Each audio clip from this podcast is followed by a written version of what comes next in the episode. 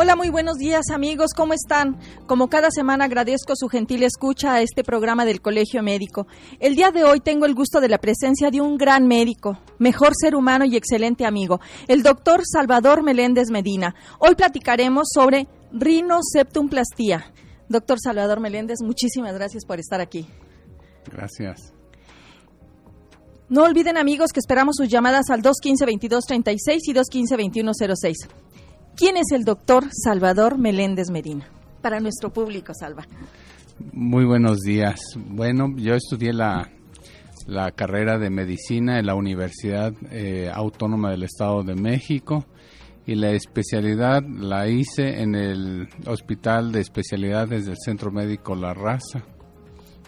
¿Desde cuándo ya estás ejerciendo tanto a nivel privado como a nivel institucional, doctor Meléndez? Bueno, yo egresé de la especialidad en 1987 y ya tengo 21 años radicado aquí en Querétaro, eh, dedicado a la cirugía plástica.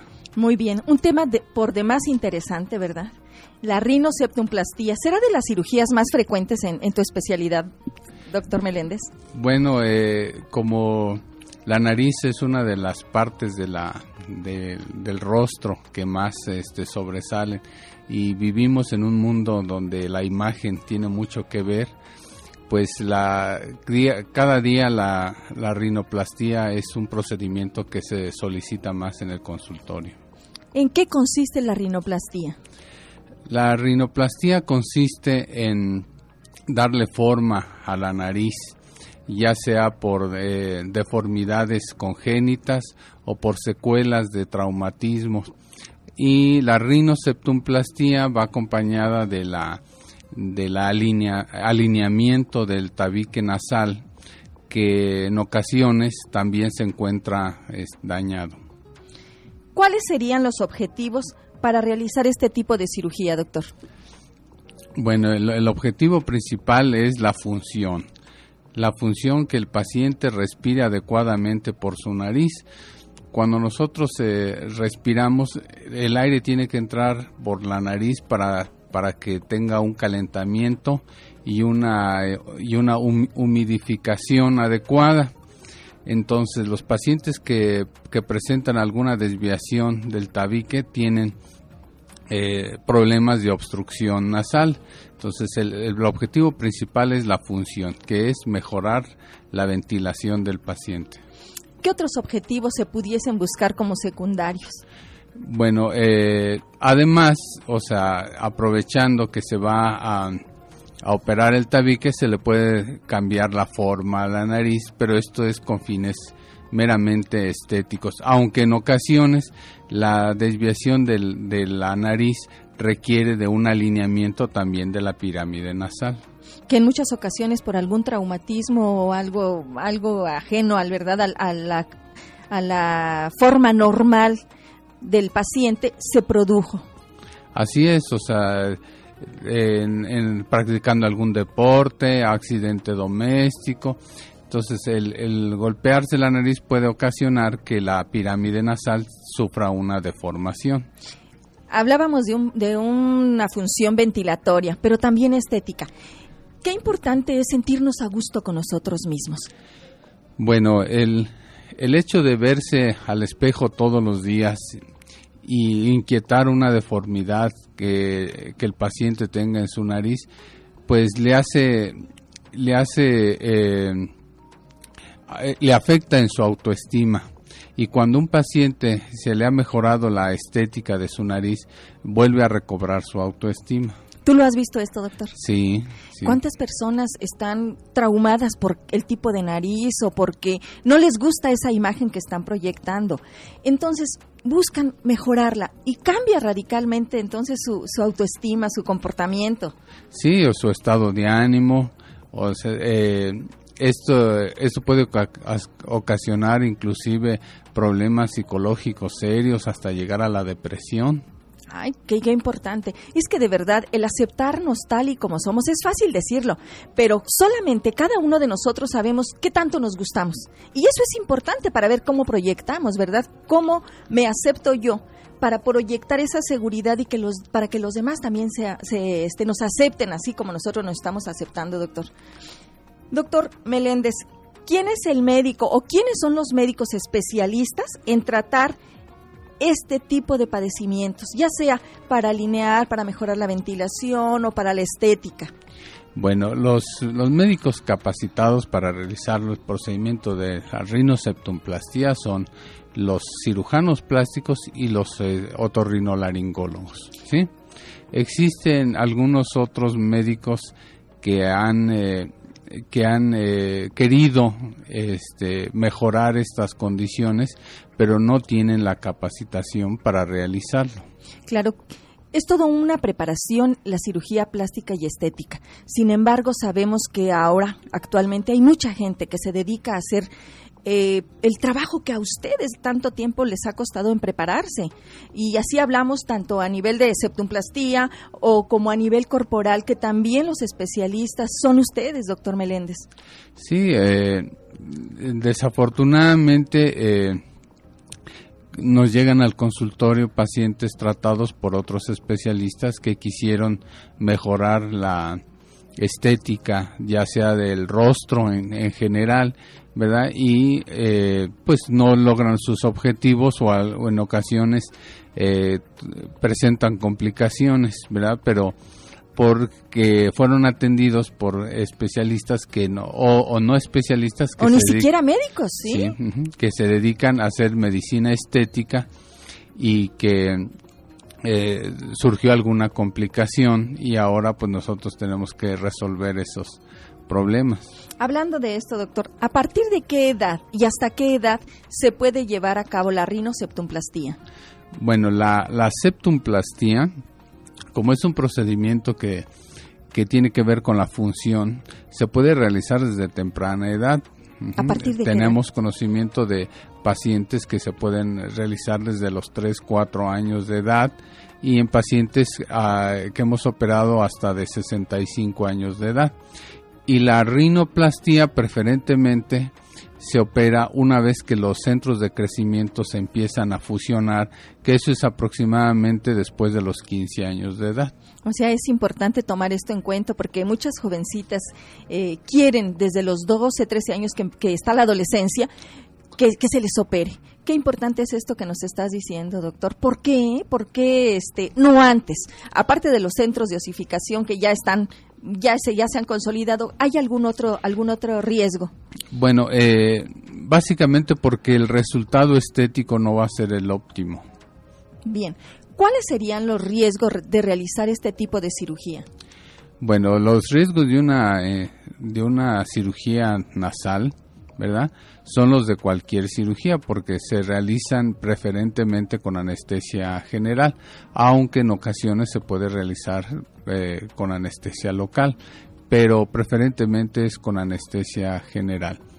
Y pues los riesgos que eso implica de una cirugía, eh, de una cirugía con anestesia general, y los eh, problemas de sangrado postoperatorios, infecciones.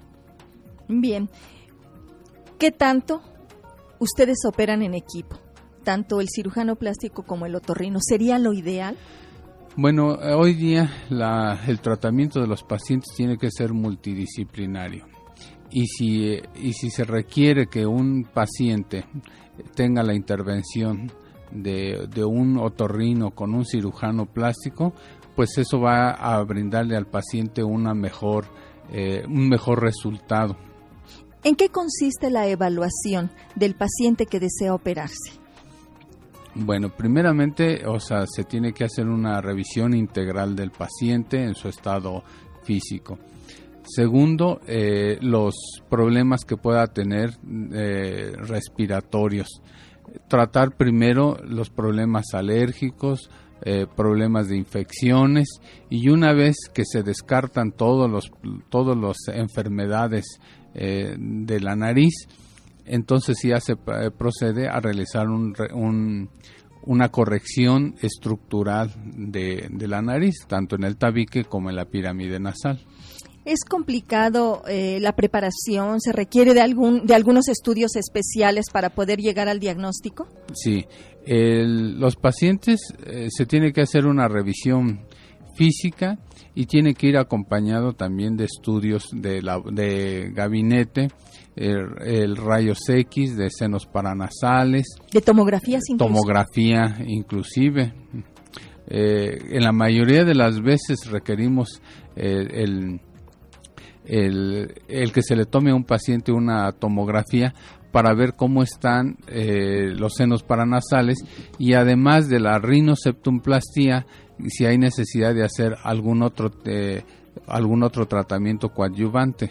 Claro, y que por eso es lo importante de este, de este manejo integral, de este equipo multidisciplinario en el que a lo mejor eh, desde, desde tu, tu, perspectiva tú te fijas en lo estético, parte en lo funcional, pero también el otorrino, y aprovechan esta cirugía para corregir todo esto, doctor. Sí, eh, eh, hemos operado pacientes que van al consultorio porque quieren una cirugía meramente estética y nos encontramos después que tiene una desviación del tabique nasal, que puede tener un quiste de retención en, en senos paranasales o que requiera de, una cirugía endoscópica nasal de, los senos frontales, de los senos etmoidales. Es importantísimo. Doctor Meléndez, ¿existen contraindicaciones para realizar este tipo de cirugía? Bueno, las contraindicaciones van, van a estar dadas primero por infecciones eh, presentes. O sea que hay que resolver primero la infección antes de intervenir. Sí, hay que resolver primero infecciones que puedan existir, que el paciente esté en condiciones eh, eh, óptimas. Físicas, Que no esté anémico. Que no sea diabético. Que, sí, que, que no sea fumador. Ah, qué Sí, porque el paciente fumador eh, tiene, tiene complicaciones posoperatorias por el, por el uso del, eh, del hábito del tabaco. Ah, pues eso es importantísimo, doctor. Bien, amigos, pues no olviden que pueden consultar la página del Colegio Médico y escuchar las veces que ustedes gusten esta y nuestras entrevistas anteriores. Nuestra página es www.cmqro.org. Vamos a un corte y regresamos a Salud Integral Vida y Familia con el doctor Salvador Meléndez Medina, cirujano plástico y reconstructor.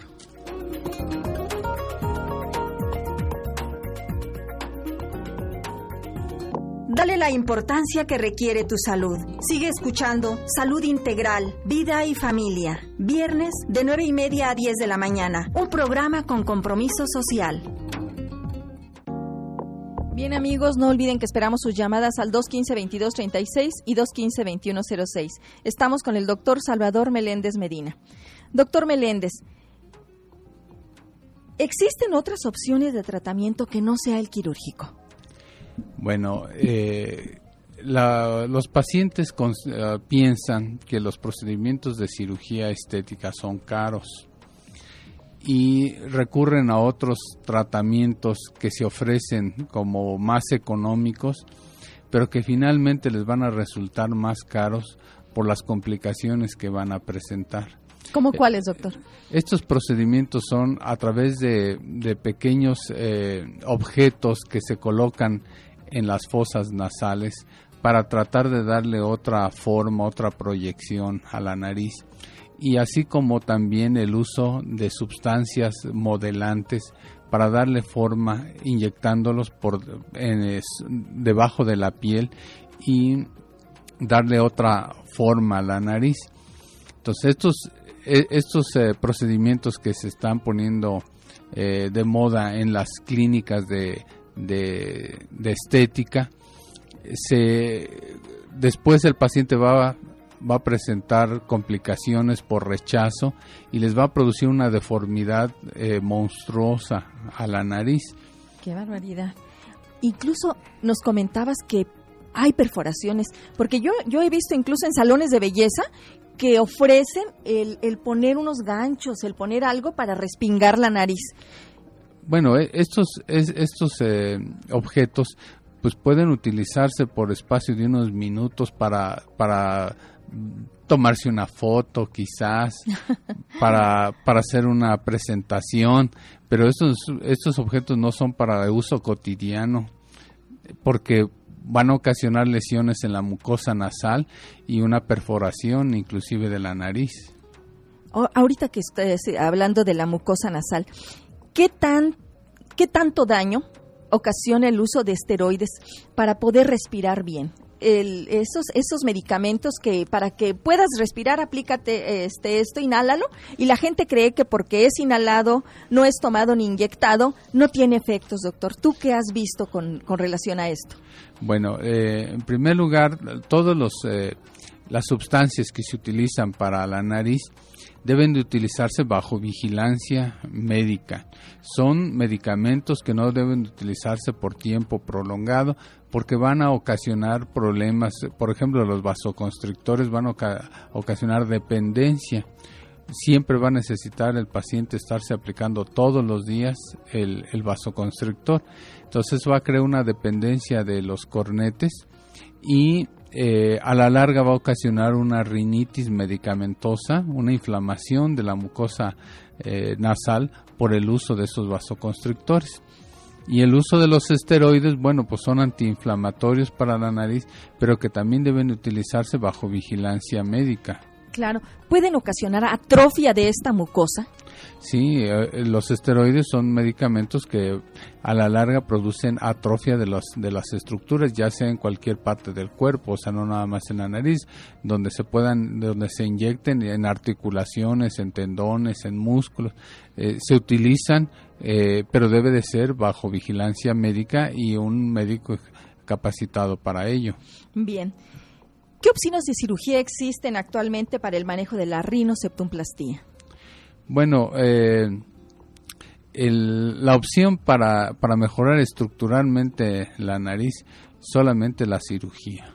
O sea, todos los demás procedimientos que, que, se, que se utilizan son paliativos y van a mejorar eh, momentáneamente. Temporal, nada más. Momentáneamente las, la, el problema pero a la larga la, la obstrucción nasal eh, puede ocasionar problemas inclusive de sueño, eh, cefaleas crónicas, ¿sí? por una mala ventilación durante el sueño y eso va a ocasionar edema eh, o inflamación del cerebro por una falta de una oxigenación adecuada y los pacientes tener trastornos de personalidad, eh, bajo rendimiento escolar, bajo rendimiento en el trabajo.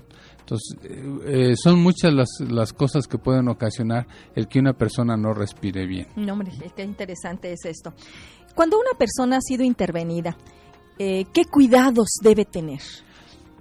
Bueno, el paciente debe de tener un seguimiento y un cuidado posoperatorio, no el hecho de que ya se operó de la nariz no no quiere decir que no requiera de una vigilancia y un cuidado posoperatorio. El resultado definitivo de una cirugía nasal no es inmediato. El resultado definitivo se establece después de los tres meses, entre el tercero y sexto mes de haberse realizado la, la rinoplastia. ¿Por qué es esto? Porque las estructuras óseas tienen que eh, soldar, tiene que formarse un callo óseo y entonces eh, tiene que tener una resistencia adecuada la nariz.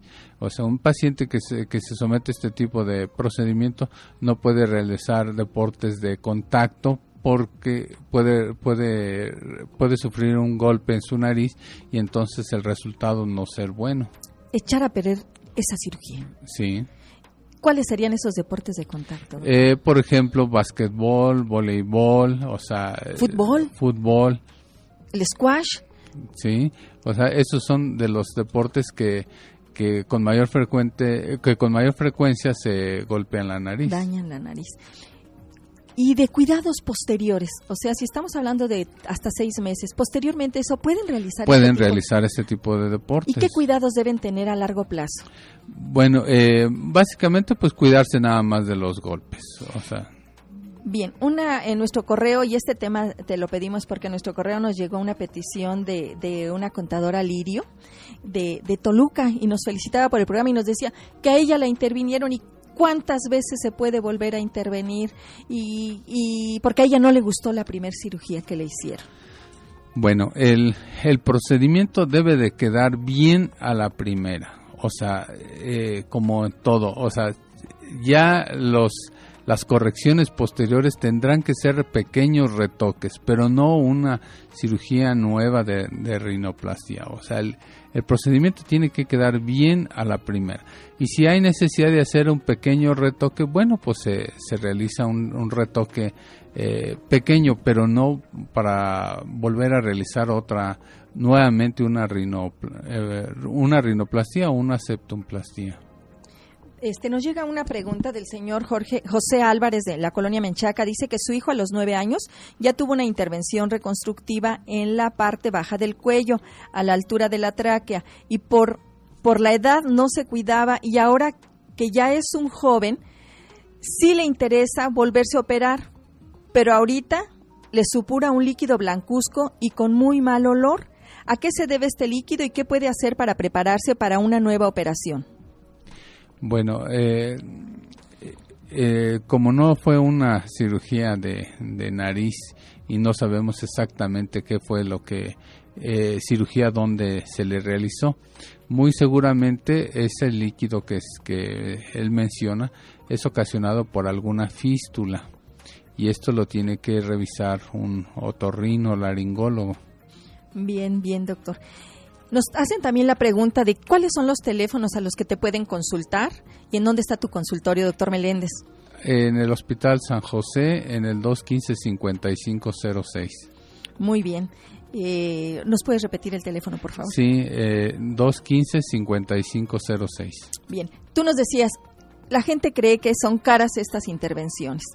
Eh, en alguna ocasión hemos eh, entrevistado a otros médicos y nos dicen realmente para la salud no hay un costo y en muchas ocasiones, como tú muy bien también lo decías, doctor, la gente termina pagando más de lo que se imaginaron poder pagar a un profesional. Sí son caras estas intervenciones, son accesibles. ¿Cómo, cómo está esto a nivel económico? Bueno, eh, la gente en, en, general le pone poco empeño en la inversión a su, a su persona. A su salud. A su salud.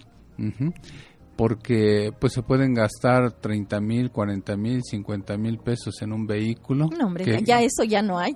Ya los vehículos ahorita son de más de 100 mil. Sí, pero eh, un, procedimiento, dependiendo de los hospitales donde se, se realice, pues se van a incrementar los costos. Existen eh, una gama muy importante de, de opciones en Querétaro de hospitales, ¿verdad? Y de honorarios médicos no es un procedimiento que sea caro. ¿Y ustedes tienen esa flexibilidad de operar de acuerdo a las, a las características económicas del, del paciente? Bueno, se, se pueden realizar paquetes dependiendo del, lugar donde se quieran operar. Pues, como siempre, eh, nuestro tiempo es el peor enemigo. Doctor Salvador Meléndez Medina, muchísimas gracias por estar aquí con nosotros, por habernos apoyado a este programa de, del Colegio Médico Salud Integral Vida y Familia. No dudo, no dudo que todos los conocimientos que con tanta generosidad nos has compartido van a ser de gran utilidad a nuestros radioescuchas. Gracias por invitarme. Bien amigos, pues el día de hoy les comparto este pensamiento dedicado a todas las madres, no sin antes felicitarlas por el día de mañana que se festeje el Día de la Madre, en especial a la mía. Te quiero, mamita, gracias por todo tu amor incondicional y por tu fortaleza como mujer y por todo lo que me diste y gracias a ello soy. Te amo, mamá. Esto es para ti, tan solo un humilde regalo en agradecimiento al más grande que tú me has dado la vida. Manantial de cariño, mar inmenso de alivio, pedacito de cielo en mi sentir. Ha sido, madrecita, tu existencia bendita para la niña que aún soy para ti.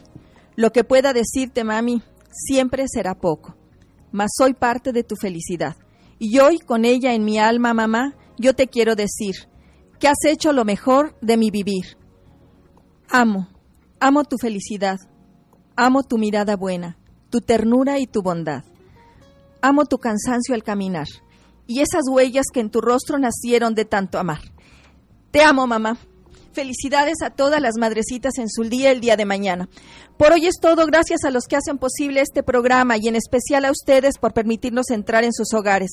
Yo soy la doctora Irma Quintanilla González, los espero Dios mediante la próxima semana en esta su estación amiga XCJX 1250 de AM Radio Fórmula con otro interesante tema.